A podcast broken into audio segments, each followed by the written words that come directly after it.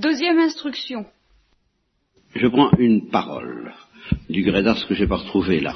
Je retrouverai la référence d'ici là, j'espère, d'ici peu de temps. Il dit ceci, euh, plus on connaît les hommes, moins on les aime. Avec le bon Dieu, c'est le contraire. Plus on le connaît, plus on l'aime. Bon, alors, c'est un excellent exemple de parole imbuvable qui, qui sera présentée, qu'on présentera, qu'on proclamera aujourd'hui absolument imbuvable dans la spiritualité actuelle. Ce qui prouve que les raisons pour lesquelles on résistera au curé d'Ars, car on lui résistera et on lui résiste, ô combien euh, sont de deux sortes. Euh, mis à part la raison la plus profonde, donc que j'ai évoquée en terminant ce matin et, et, à laquelle je ne pourrais malheureusement pas apporter de remède, si ce n'est en tant qu'instrument provisoire de Dieu, vous pouvez prier pour, bien sûr, savoir qu'il avait le don de, de mettre en présence concrètement de l'amour de Dieu, et que maintenant bah, qu'il est mort, on n'a plus des textes refroidis, ça ne fait pas du tout la même impression. Mis à part cela, il ne faut pas confondre, disons, le problème de l'enfer, que j'ai évoqué ce matin et sur lequel je vais revenir, le problème de l'enfer, et puis, alors ce qu'on appellera, si vous voulez, le problème de l'homme, tel que je viens de l'évoquer.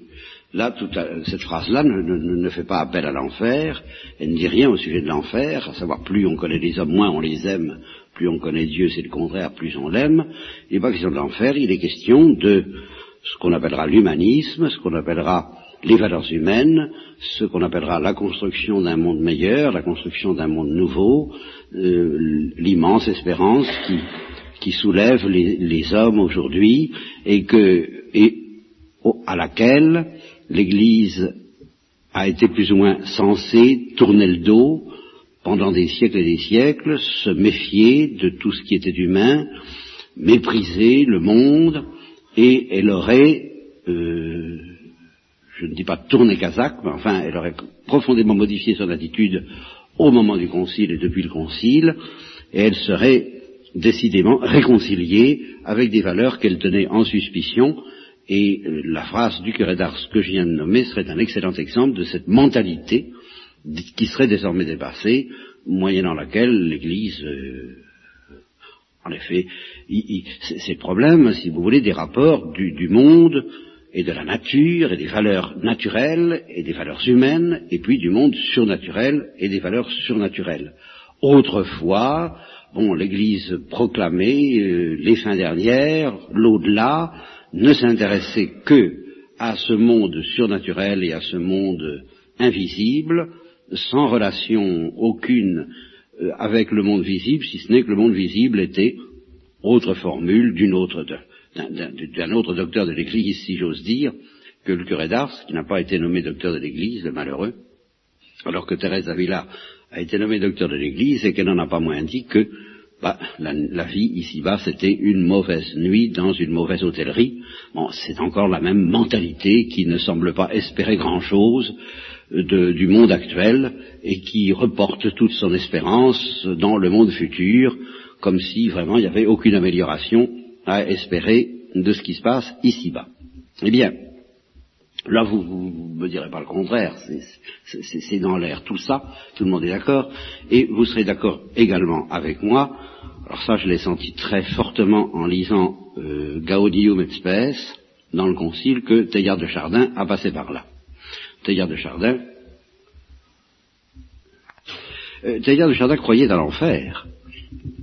Et euh, j'avais soupçonné, en lisant Teilhard de Chardin, j'avais déjà euh, fait une petite, euh, un petit diagnostic psychothérapique au sujet de Teilhard de Chardin, en, en ayant l'impression qu'il fuyait une certaine angoisse à coup d'optimisme et qu'il essayait justement de se rassurer de son mieux à l'égard d'une grande angoisse, était très surpris euh, parce que personne ne m'a jamais confirmé dans cette intuition, jusqu'au moment où j'ai lu le témoignage de Jean Rostand dans le livre de Christian Chabani, Dieu existe-t-il? Non, et où Jean Rostand manifeste bien qu'il ne croit pas en Dieu, et où il dit, pour moi, le fond de ma perception devant le monde, c'est une immense angoisse, et il n'y a pas moyen d'en sortir, on, ne peut pas sortir de cette angoisse, surtout devant la mort, parce que, d'après Jean Rostand, on meurt, point final, il n'y a, rien à chercher d'autre. Et il dit, j'ai de la sympathie pour Théard de Chardin, parce que je sens bien que c'est, il, connaît la même angoisse. Mais alors pour lui, ça paraissait évident, solaire. Théard de Chardin est un angoissé, euh, d'après Jean Rostand. Je lui laisse la responsabilité de cette affirmation que j'aurais, moi, euh, suggéré timidement. Hein. Alors lui, ça, il, se sent en fraternité avec Théard de Chardin parce que Théard de Chardin est un angoissé. Il dit la seule chose où je ne le suis pas, c'est qu'il dit s'il n'y avait pas l'immortalité, ce serait horrible. Alors euh, donc il y a l'immortalité. Je n'accepte pas la preuve par l'horrible, dit Jean Rostand. Par conséquent, euh, c'est horrible, mais il n'y a pas d'immortalité. Bien. Euh, donc, Théard de Chardin a été bien plus angoissé qu'il n'en avait l'air. En tout cas, euh, il a euh, refusé avec une extrême violence euh, l'opposition dont il a reçu peut-être une image caricaturale dans l'éducation qui lui a été donnée, je n'en sais rien, mais je suis pas mal placé actuellement en particulier pour voir les ravages que peuvent faire certaines éducations chrétiennes caricaturales, là, je vois ce que ça peut donner, oui. Euh, peut-être a-t-il subi quelque chose de ce genre, je n'en sais rien. Mais en tous les cas, il n'a pas pu supporter la moindre opposition entre le monde et la grâce, le surnaturel, Dieu. Et il a voulu euh, que toute cette passion que les hommes mettent à euh, améliorer leurs conditions d'existence et etc., euh, etc., enfin toute la, la, la, civilisation, le progrès, entre guillemets, euh, il, a fallu que tout cela soit une préparation au royaume des cieux et non pas du tout quelque chose qui n'aurait rien à voir et auquel il faudrait d'une certaine manière tourner le dos pour se préparer au royaume des cieux comme s'il fallait choisir entre aimer le monde et aimer l'au-delà. Alors il a refusé ça avec la dernière énergie euh, de Chardin vous m'accorderez qu'il y a là un problème, et vous m'accorderez que vous m'accorderez que le curé d'Ars représente incontestablement de la manière la plus indiscutable cette position dont Teilhard de Chardin et les modernes ne veulent pas entendre parler. Justement, c'est un test. Si vous aimez les choses de ce monde, les valeurs humaines, le progrès humain, en telle sorte que vous ne puissiez plus supporter d'entendre la parole du curé d'Ars, méfiez-vous. C'est que vous n'avez pas trouvé la clé de la sagesse chrétienne. Parce que la clé de la sagesse chrétienne doit intégrer tout ce qu'il y a d'authentique dans ce qui enthousiasme le père Teilhard, mettons, et ce qui enthousiasme les hommes de ce temps à l'idée de la construction d'un monde meilleur, ce que chante Gaudium et Spes, ce qu'a chanté Paul VI tout au long de sa vie, et en particulier au cours de ce fameux message pascal de 1971 sur lequel j'ai fait une récollection tout entière tellement il était paradoxal paradoxal. Et alors, pendant que j'y suis, justement, paradoxal parce que euh, Paul VI laissait entendre qu'un jour viendrait où toutes les idées généreuses, un peu socialistes, qui travaillent les hommes de ce temps, verraient leur réalisation, qu'il n'y aurait plus d'injustice, qu'il n'y aurait plus d'horreur, qu'il n'y aurait plus de guerre, qu'il n'y aurait plus de guerre sociale, de guerre économique, que naturellement il y aurait encore la mort quand même, mais ce serait adouci par le fait que nous serions enfin dans une société de justice, dans une société de fraternité, dans une société d'amour et de bonté universelle. Ça existe textuellement dans le message pascal de 1971. Et je vous signale que c'est dans le livre de Paul Misraki, Mort d'un PDG, que je l'avais découvert, parce que Paul Misraki lui-même avait été tellement frappé par ce texte qu'il en avait fait la conclusion de toute une parabole au, terme d'une discussion entre lui et sa femme, enfin entre le héros et sa femme, le héros étant euh, un peu traditionnellement genre curé d'Ars, quoi, si vous voulez, et puis sa femme étant très taillardienne, taillardissante, et puis brandissant le journal en disant c'est moi qui ai raison, la preuve, le pape l'a dit. Et euh, suivait le texte de ce fameux message pascal. Alors, incontestablement, Gaudium et Spes reprend les, grandes espérances proclamées ainsi par Paul VI, seulement j'y ai trouvé comme ça, en glissant, parce qu'il y a beaucoup de contradictions. Euh, Gaudium et Spes m'a donné l'impression d'être un peu un tissu un peu hétéroclite dans lequel on a essayé de faire passer euh, les tendances diverses, mais il y a tout de même euh, une affirmation, je ne vais peut-être pas vous faire perdre votre temps à euh, rechercher la, citation, je la rechercherai pour vous donner la preuve que je ne vous raconte pas de, de, tarte, mais j'ai trouvé un, paragraphe très net dans lequel il est dit que le combat, nous sommes soumis à un combat entre les puissances des ténèbres et les puissances de la lumière, et que ce combat durerait jusqu'à la fin des temps. Ceci, c'est dans Gaudium et Spes.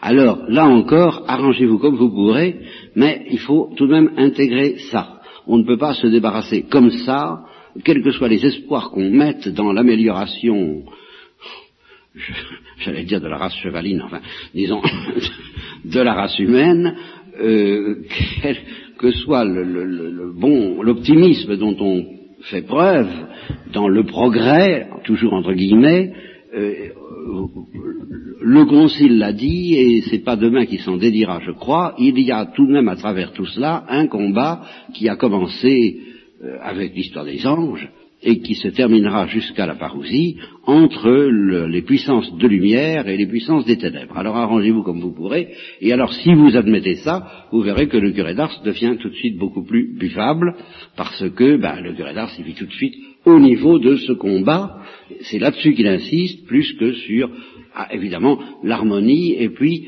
euh, ah, comment dire, ce, qui se passerait s'il n'y avait pas ce combat. Nous sentons bien qu'il y a dans la nature, bien sûr, dans la nature créée par le bon Dieu, comme on dit, et dans la nature humaine, et dans le cœur humain, des, des, des, trésors de, générosité, de, créativité, d'intelligence, de fécondité, d'imagination, qui pourraient produire des fruits magnifiques si enfin ils étaient délivrés, mais ils seront délivrés au dernier jour.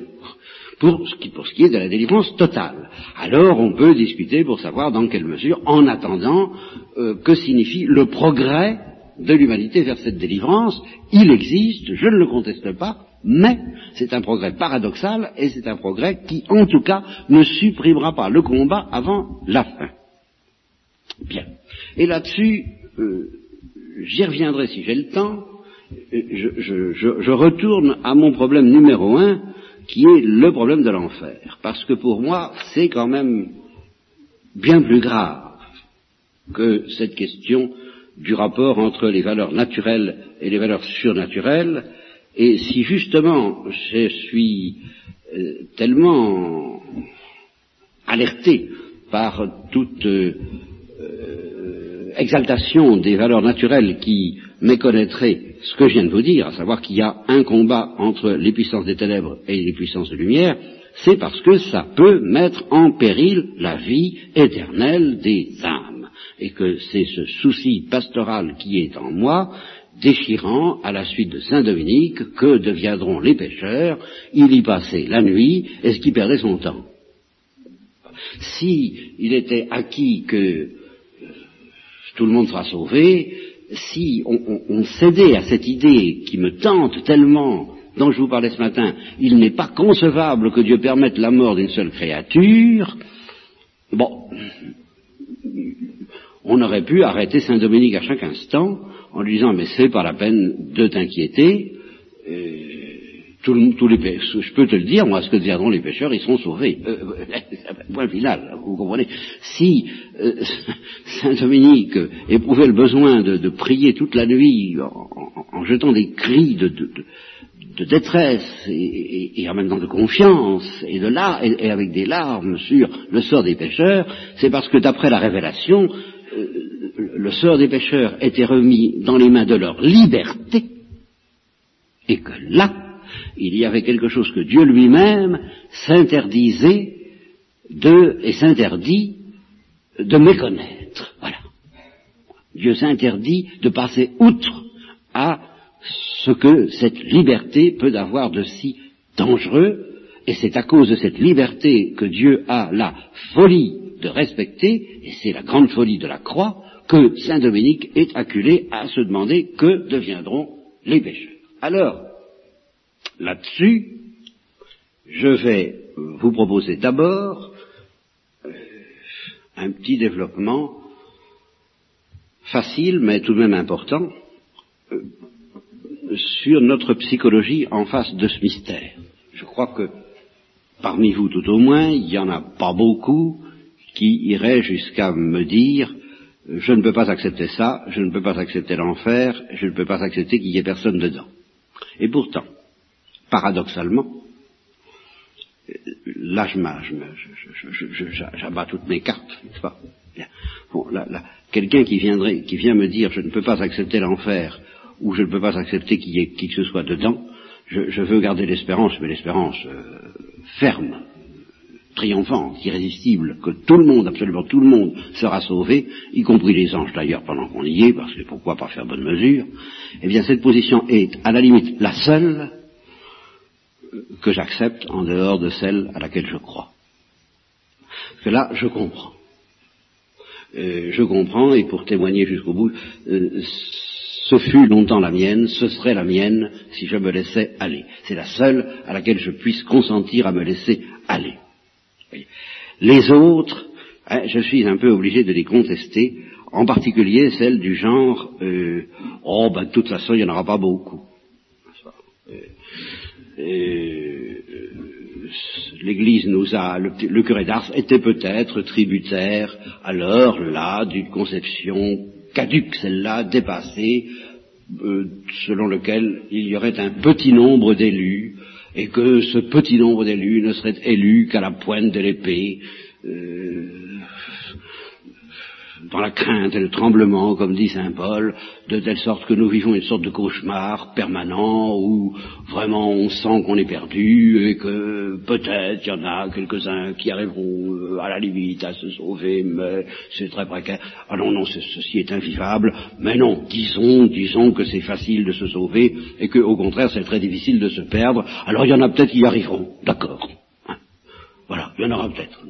Et alors ce sera la doctrine du petit nombre des réprouvés face au grand nombre des élus. Alors, pourquoi je n'accepte pas ça? Non pas parce que je n'y crois pas, je, n'exclus pas du tout cette éventualité, mais euh, c'est parce que euh, ça laisse absolument intact mon angoisse, n'y en aurait-il qu'un, je crois qu'il serait légitime de passer la nuit comme Saint Dominique pour cette unique-là et pour dire mais que va-t-il devenir? Et je trouve que ce serait un petit peu culotté, en fait de soi-disant charité, de s'imaginer un monde où absolument tout le monde serait dans la béatitude promise par le bon Dieu, il n'y en aurait qu'un. Il n'y en aurait qu'un. Le malheureux qui lui a, il, euh, il, serait réprouvé. Alors on ne va pas s'en faire pour lui, mais c'est scandaleux. Moi, il n'y a que lui qui m'intéresse, à ce moment-là.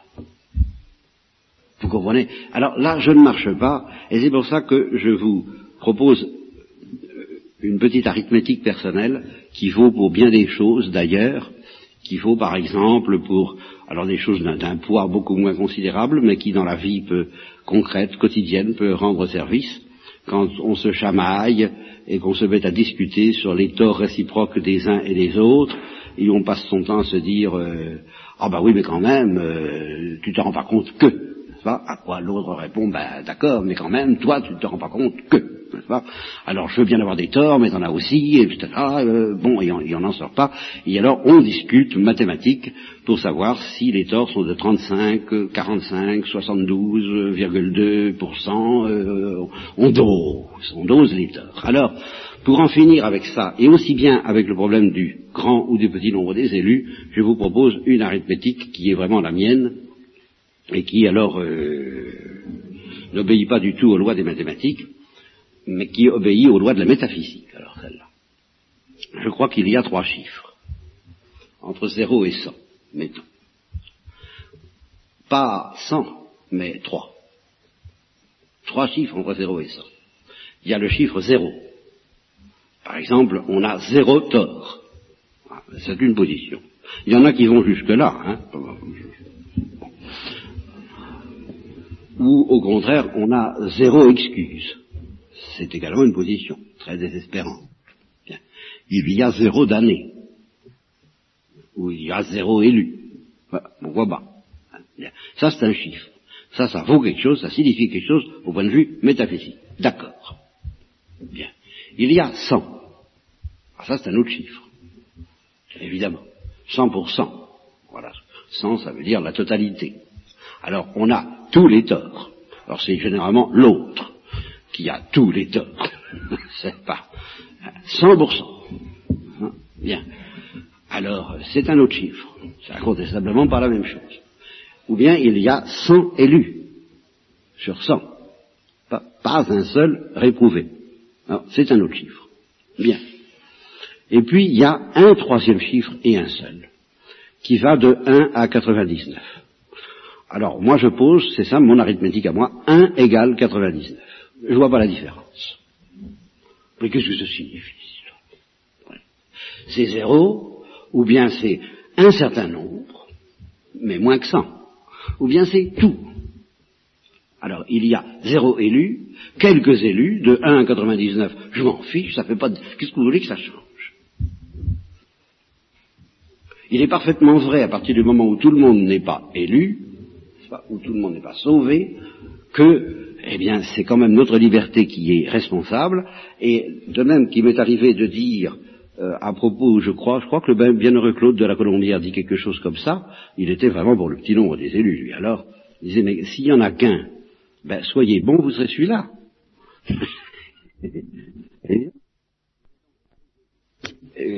il m'est donc arrivé de dire que le, sommet, et, j'ai scandalisé bien des gens en disant ça, je crois, violemment, le sommet de l'espérance chrétienne, le devoir que Dieu nous fait d'espérer, va jusque-là, c'est que s'il nous était révélé qu'un seul serait élu, nous aurions le devoir strict de l'espérer aussi fermement que nous avons le devoir de l'espérer en, espérant en prime qu'il y en ait d'autres que nous.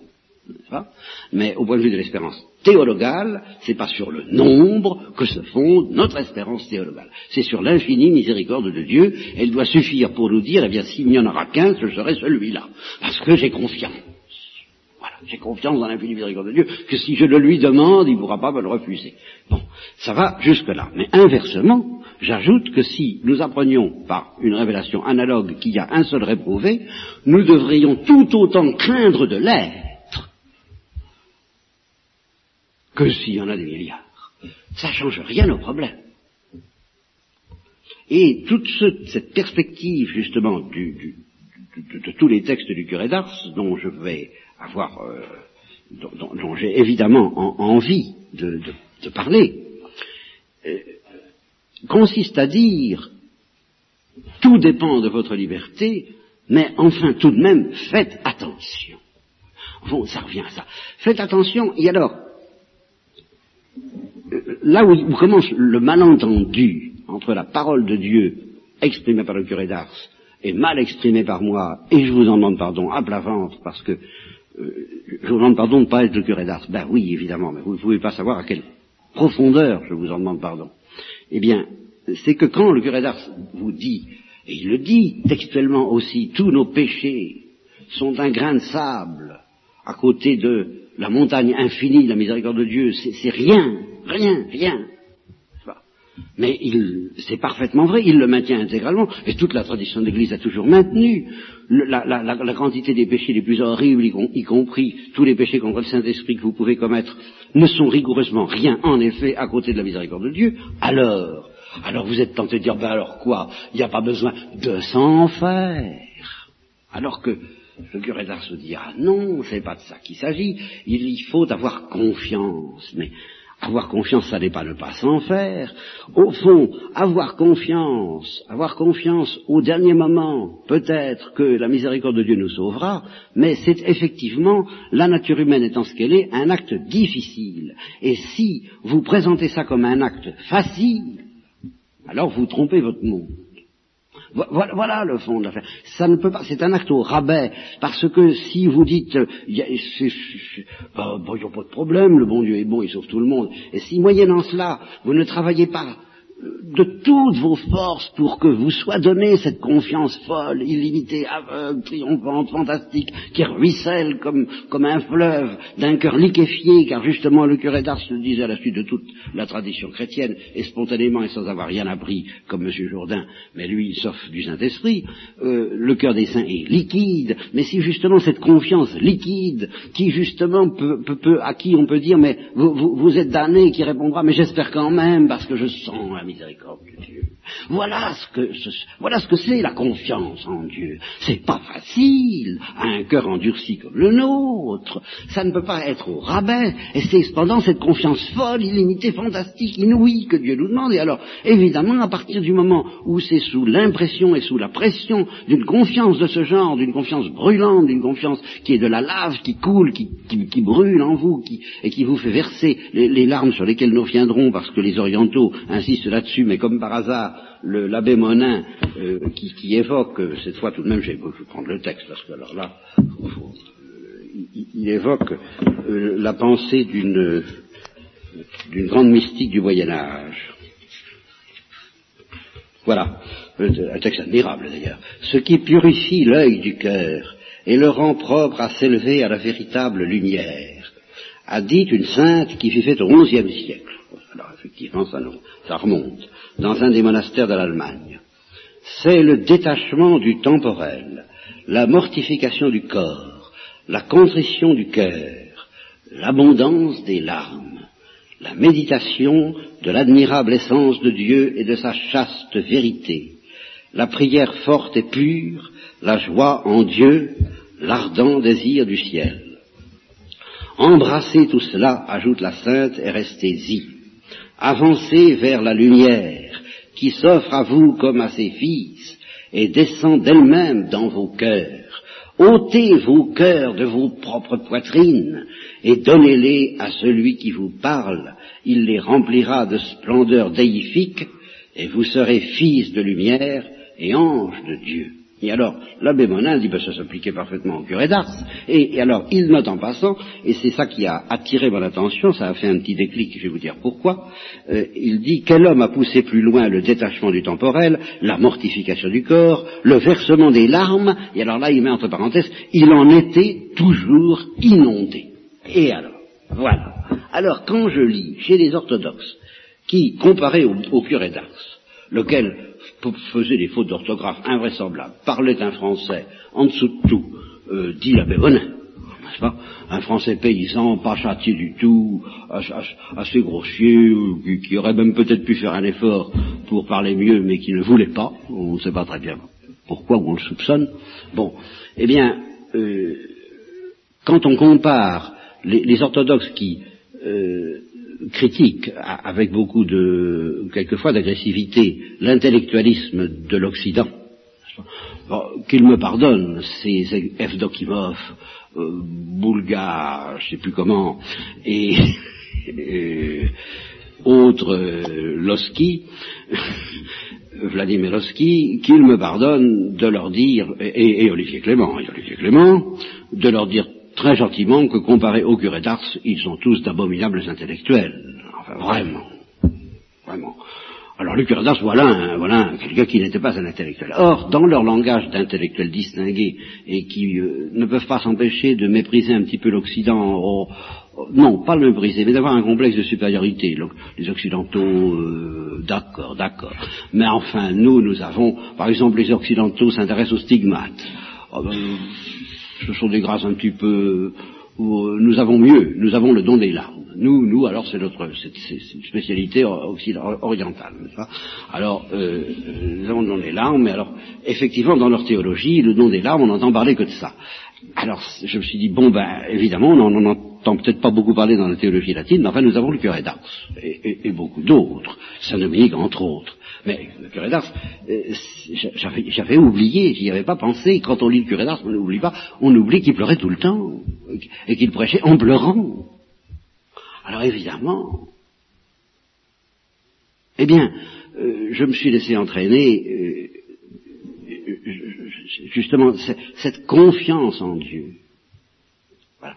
Cette confiance en Dieu que, le curé d'Ars prêchait, que je voudrais prêcher, c'est une confiance qui pleure, qui pleure de joie, qui pleure de crainte, qui pleure d'angoisse, qui pleure de confiance, qui pleure d'espérance, qui pleure. C'est une confiance qui brûle, c'est une confiance qui vit, c'est une confiance qui palpite, c'est une confiance qui coûte cher. C'est une confiance qui s'obtient à la pointe d'un combat. C'est une confiance contre laquelle le démon nous attaque constamment, et parmi les attaques que le démon propose pour nous faire tomber de cette confiance, il y a évidemment le désespoir. Mais alors aujourd'hui, ce qui est à la mode euh, dans les enfers, pour nous détourner de cette confiance merveilleuse, limpide, cristalline, éclatante, euh, ce n'est pas le désespoir janséniste, lequel semble avoir la tête tranchée pour un certain temps. Pas tellement que ça, d'ailleurs, je m'en aperçois souvent, mais c'est eh la, la sécurisation d'une fausse confiance. Méfiez-vous des imitations. C'est la confiance qui ne pleure pas, la confiance qui ne brûle pas, la confiance qui ne souffre pas, la confiance qui ne connaît pas d'inquiétude, mais c'est celle-là qui m'inquiète.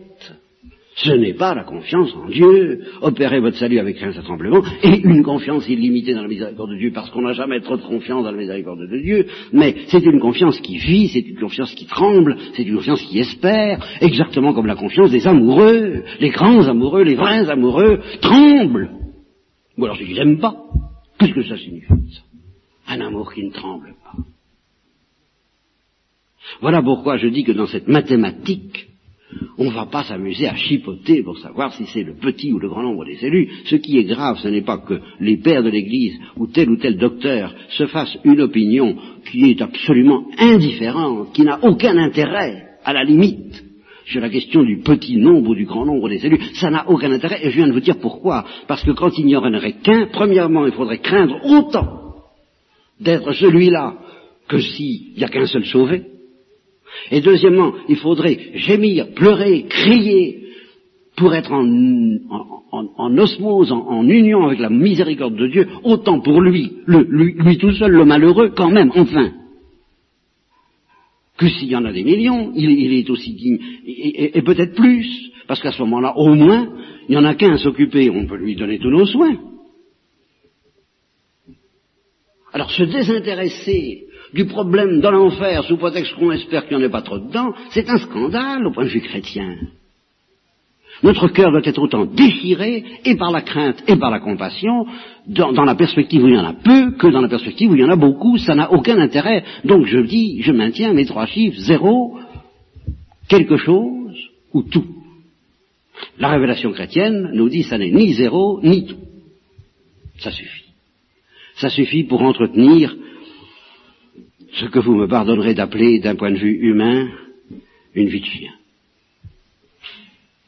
une vie épuisante, une vie où on dort sans dormir parce que parce que c'est tout de même une drôle d'histoire. Et je terminerai ce soir sur une autre notation que j'ai faite euh, dans le plus grand désordre, comme vous voyez, bien que ce soit dans la même ligne, mais, mais alors là, je pense y revenir peut-être plus abondamment demain. Alors, une autre phrase du curé d'Ars, semble, où, le, curé d'Ars a commis une erreur. Vous voyez, ça c'est un fait, il a commis une erreur. Je, suis ravi de pouvoir le dire, Alors ça, c'est net, et cette erreur est corrigée par euh, l'encyclique actuelle. Il ne l'a pas commise tout seul, il l'a commise à la suite de, toute la théologie de son nom. Il a dit, euh, le sacerdoce, c'est irremplaçable, et le, ce qu'a souffert notre Seigneur n'a servi à rien pour tous les peuples qui n'ont pas les sacrements et le sacerdoce. Bon, alors c'est une erreur. Voilà, c'est une erreur. Bien. Et euh, là, nous avons le texte de euh, Lumen euh, de Lumen Gentium, oui, qui alors euh, mérite d'être lu. Nous allons, nous allons, le lire, si vous voulez, en français bien que, à un moment donné, je vais être obligé de corriger le français par le latin, qui ne dit pas tout à fait la même chose. Quant à ceux qui n'ont pas encore reçu l'Évangile sous des formes diverses, eux aussi sont ordonnés au peuple de Dieu.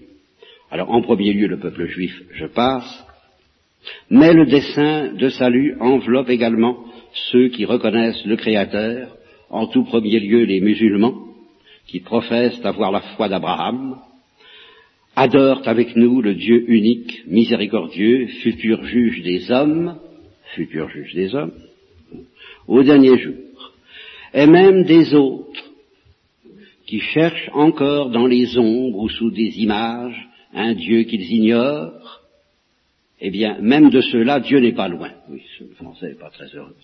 Euh, Dieu n'est pas loin de ces gens-là, puisque c'est lui qui donne à tous la vie, le souffle et toutes choses. Et puisqu'il veut comme sauveur que tous les hommes soient sauvés. D'accord. Il le veut, euh, sauve étant leur liberté. Toujours la même chose. Qui peut toujours faire échec à cette volonté, parce que Dieu veut aussi que notre liberté puisse être assez de grandeur pour faire échec à cette volonté qu'il a que tous les hommes soient sauvés. Bien.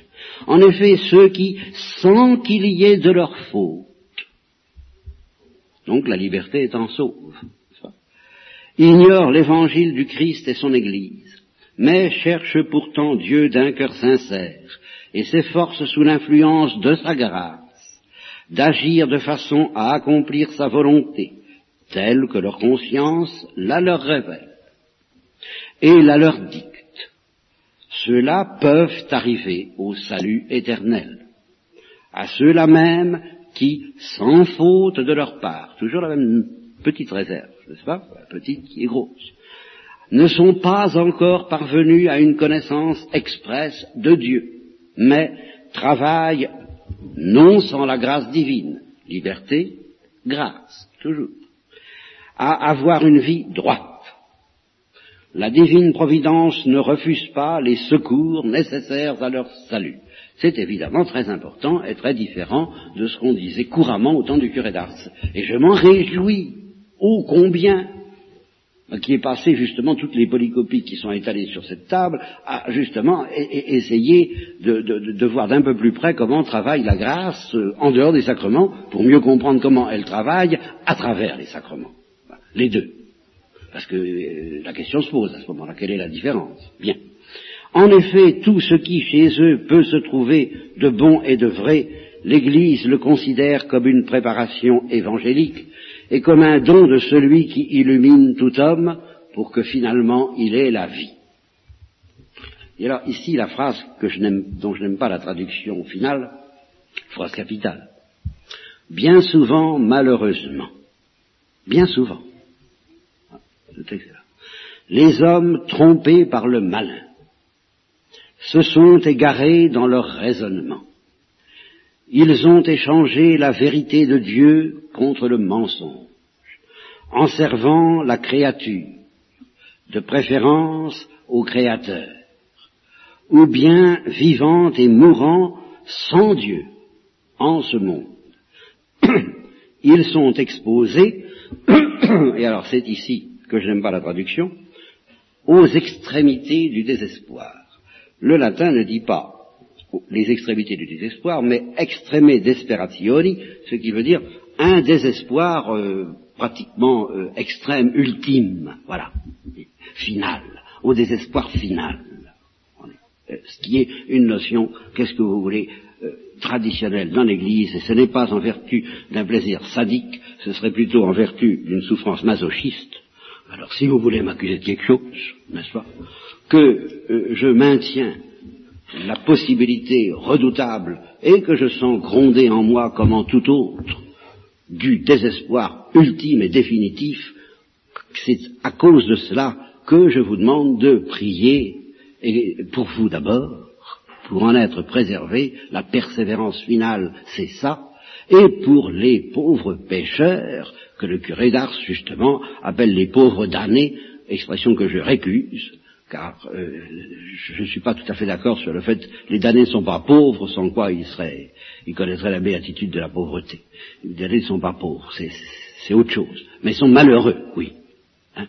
eh bien, à cause de ce malheur qui, qui pèse sur la tête de tant de liberté, de liberté, eh bien, est accepter que votre cœur se déchire, et ce sera peut-être le chemin, ce peut être un chemin pour vous amener à la découverte de la miséricorde de Dieu, de la blessure infinie que lui font ces libertés qui pourraient si aisément, en un sens, en effet, se laisser toucher, se laisser convertir, et qui préfèrent l'obstination.